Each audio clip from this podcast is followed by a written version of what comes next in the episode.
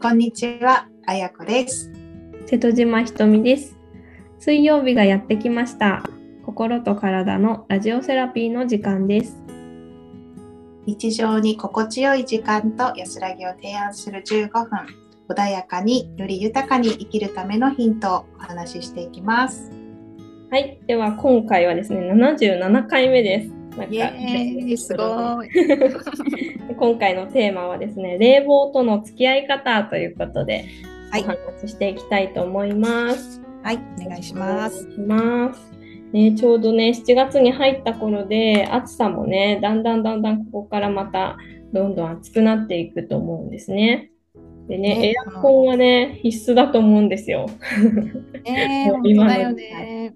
ね、40度超えとかね、いろんなとこでありますから、うん、を使わないと、やっぱり熱中症の、ね、リスクもあると思います。うん、ただ一方で、冷房を効きすぎてて、うんなんかね、体がしんどいっていう方もすごく多いんじゃないかなと思うんですが、どうですかね？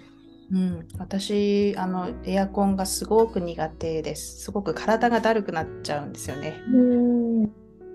そうですよね。なんかね、冷えると思うんですよね。うんなんか仕事でね、お仕事でうんうん。オフィスワークとかしてる方は、広いお部屋でガンガン冷房ついてて、うん。で、ね、男性のこう競争な体が強い方、ね、うん。熱を持ちやすい方が一緒だと、それにどうしても合わせる形になるので、うん。あの冷えもともと冷え性の方とかはうんうんしんどいんじゃないかなと思います。そうですよね。なんか涼しいって感じるのは一瞬で、なんかうん夏なのに寒いみたいな時間がうん長い気がしますね、オフィスワークとかだと。そうですよねそう私もね時々スタバに行くんですけどうん入った時は涼しいって思うんですけど、ずっといるともう凍えるんですよね。わかる、なんか芯まで冷えてくる感じがありますよね。なので今日はそこのね夏の冷房対策っていうところでお話ししていきたいと思います。はい。ねまあ、まずねやっぱりあのその冷房直接の冷たい風の対策としては、本当にいろんなところでは言われてると思うんですけどその1枚羽織るとかうんあとは靴下を履くとかうんうんあとは膝掛けを準備するとか。うん。まあ、その、うん、よく言われていることなんですが、やっぱり必要だなとは思いますね。うん。うん。で、部屋から出ると暑くなるので、あのやっぱり調整しないといけないじゃないですか。うん。なので、ね、インナーでの調節よりも、その羽織物でのうん。調節の方が、あの現実的かなとは思いますね。うん。うんなので、まあ、特にあの風に当たらない場所に座るとかもすごく大事だと思いますし、はい。なんかね、ちょっとずれたら当たらなかったりもしたりしますので、できる範囲でそういうところは注意することができるんじゃないかなと思いますね。うんはい、なので、まあそういうところからやってみていただけるといいかなと思います。はい。で、あとはですね、食事だったりとか、えーと、食事の仕方っていうのも、すごく体に影響するんですよね。うんうんうんなので、今日はね、そういったところもお伝えできればなと思います。はい。ぜひお願いします。はい。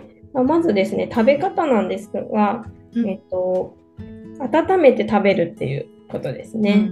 うんうんそうですね、ね。結構当たり前って思うかもしれないんですけど、うんうん。意外とあの、ね、冷蔵庫から出したものをそのまま食べたりとかもうんいるんですよ、意外とね。あと飲み物もそうじゃないですか。夏といえばなんか冷たいものに手が伸びがちなんですけど、うんうんうん。意外とあったかいもの飲んだ方が喉の渇きがねうん。収まったりとかもして、そうそうそうなんです。飲み物も本当に麦茶とかは、うん。あの常備してるかと思うんですけど冷蔵庫に、うんうんでもそれはねあのそういう冷房で冷えてしまう方にとってはあのうん。内側からも冷やしてしまうことになるので、うん。うん、できればね避けたいところなんですよね。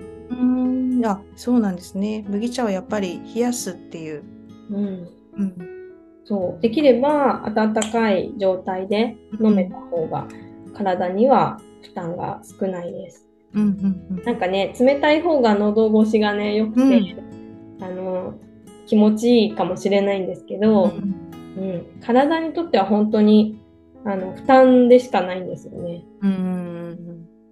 なので、ね、特に冷える方はそこをうん。注意していただくといいんじゃないかなと思いますね。うん。はい、なので、まあ、食事の際に、うん、とスープを一つつけるとかっていうのもいいかもしれない。うんうんうんなのであのお弁当とかだと冷えてたり冷えちゃったりするじゃないですか。うん。レレンジとか使えれば温められるかもしれないんですけどサンドイッチとかおにぎりとかって冷たいまま食べると思うのでうん。そこになんかスープ系のものがつくとだいぶ違うと思いますね。うん。はい、では2番目は、うんとえー、と野菜で温めるものを入れるっていうことですね。うんうんうんうんで、まあ、具体的にどういうものかっていうとはいネギとか大葉とか生姜とか、まあそういう香味野菜系は、あの温める性質があるんですね。うんうんなので、うんまあ、仮にさっき出たスープに入れるものを選ぶとしたら、うんね、ネギのスープとかうん。なんか生姜を刻んで入れるとか。うん。ですると、あのより効果的かなと思いますね。うん、あとは、まあ、ニラとかもいいですね。そういう香りの強い野野菜とかは結構ね温める働きがあったり巡らせたりするので、うん。今多分旬だと思うんですけどあのニラはね夏夏の野菜なのでとてもいいかなと思いますね。なるほどね野菜もそういうのを知ってく知っておくとね参考になりますよね。うん、そうですね。うんあとは、そうですね、スパイス系も使ってもいいかもしれませんね。ああいいね夏はね。スパイスもそういう胃腸、温めて胃腸の働きを良くしたりしますので、うんスパイス系使ってもいいと思います。うんはい、では、え3番目お伝えしますね。はいえ3つ目はですね、避けるものがあります。うんうんこれはね、1番目のところとつながるんですけど、冷たいものの食べ過ぎっていうのは、やっぱりね、避けた方がいいんですね。うーんねどうしてもね夏は冷たいものがね。うん暑いから食べたくなっちゃうんですけど、うん例えばアイスクリームだったりとか、うん冷ややっことか、ヨーグルト、ゼリうんーですかね。うん、まあいろいろあると思います。冷たいビールとかね。うん あると思うんですけどやっぱりねそういうのを取りすぎちゃうとあの内臓が冷えるんですよね。うん内臓が冷えるとそこから栄養がこう吸い取れなくて体にもあの供給できないみたいな悪循環になってしまいます。でその結果、あの夏バテとかにつながったりとかもするわけですよね。なのであの、まあ、食べちゃいけないとは言わないんですけど、うん。あの量をちょっとね控えめにするっていうことと、まあ、食べたとしてもあったかいもので締めるとか、うん。そういう工夫をしていくことであの負担はね減らしていけると思うので、うんそういうふうにねちょっとずつ小さな工夫をねあの重ねていただけたら体の内側からこう対応できるっていうのがねうんできるんじゃないかなと思います。はい。で特にあの、夜の冷たいものは避けた方がいいですね。うんうんうんうんやっぱりね、陰陽で言うと夜の時間って陰なんですよね。うんその陰の時間に冷たいものを取っちゃうとよりこう冷やしてしまったりするんですよ。うんなので、あのなんかねそう、むくみとかにもつながりやすいですね。へえなるほどね。で、むくみになると冷たい水が結局体の中に溜まっている状態なので余計冷やしちゃうみたいなうんことにつながります。なので、まあ、食べるとしたら暑い昼間とかの方がいいと思いますね。うんうんうん。うんうん、朝は朝もちょっと避けた方がいいんですけど、ううん暑い時間帯に食べるのがやっぱりおすすめかなと思います。はい。はい、なので、まあ、3つ。食べ方の、えー注意点3つっていうところで言うと、え1つ目は温めて食べるっていうこと、うん。で2つ目は、まあ、香味野菜とか、えー香りのあるものですねスパイス系だったりとかを選ぶっていうところですね。うんで3つ目は冷たいものを避けるっていう、うんえーことですね。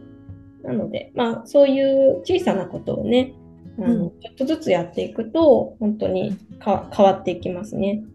で、これをややるのとやらないのだとだいぶ違うと思います。冷房の、えー感触がね、だいぶ違うんじゃないかなと思いますので、うん。外側のね、そういう羽織物とか、うん。えっ、とな、なんだろうな、膝掛けとか、そういったものの対処も必要なんですけど、うん。内側からこう寒さに、冷えに対抗するっていうのもね、合わせてやっていただくといいんじゃないかなと思います。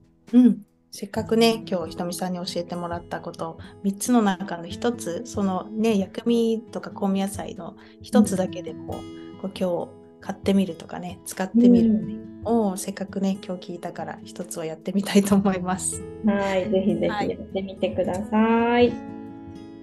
はい、では、えー今日もチャネリングメッセージ、あやこさんお願いします。はい今日は冷えとかねそういう話題でしたけど冷えといえば何だろう？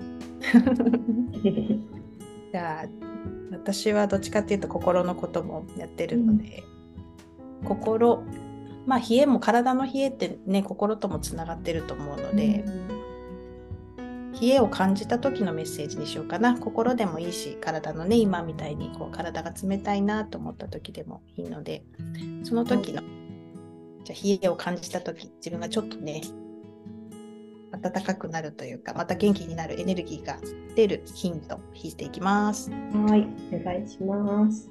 お今日のメッセージはプロテクション。おお、つ ながりますね。なるほどですね。家を感じたときは、うん。プロテクション。はい。これは日本語では守るとかね、防衛とかですけど、うん保護するとかね、そういう意味ですけど。うん。うんうん。なんかね、そういうバリアを、バリアを必要としてるみたいな。うんうんうん。そうだね。確かにそうだよね。ちょっとなんか隙ありますよみたいなうんかもしれない。もっと自分で自分を守れるよみたいな意味かもしれないですね。うん。なるほどね。いいと思います。すごいいい。うんうん。なんかね、ちょっと中医学のお話させていただくと、うん冷えがから体で冷えちゃう時って、うん。気が足りてない時が多いんですよね。ああ、やっぱりつながるんだね。面で、白い。気っていうのは、まあ、内側も巡ってるんですけど、この体表も巡ってるんですよね。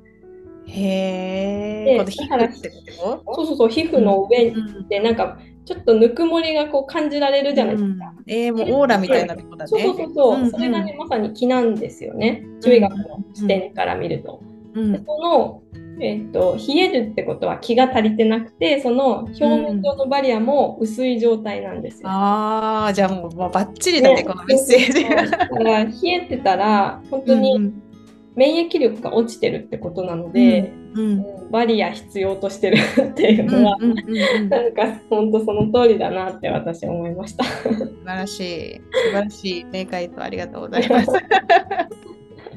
本当その通りだと思います。じゃあ、家を感じたら、メッセージとしてはこう自分を守る時ですよみたいな、うんうんうんそんな感じで、ね、プロテクションっていうのを意識して、こう守られてる自分とか、ね、うんそういうイメージするだけでも、もしかしたらいいかもしれないですね。うんうんはい。ですね。ありがとうございます。はい、ありがとうございます。では今回もお聞きいただきありがとうございました。今週も幸福感で満たされた1週間をお過ごしください。それではまた次回お会いいたしましょう。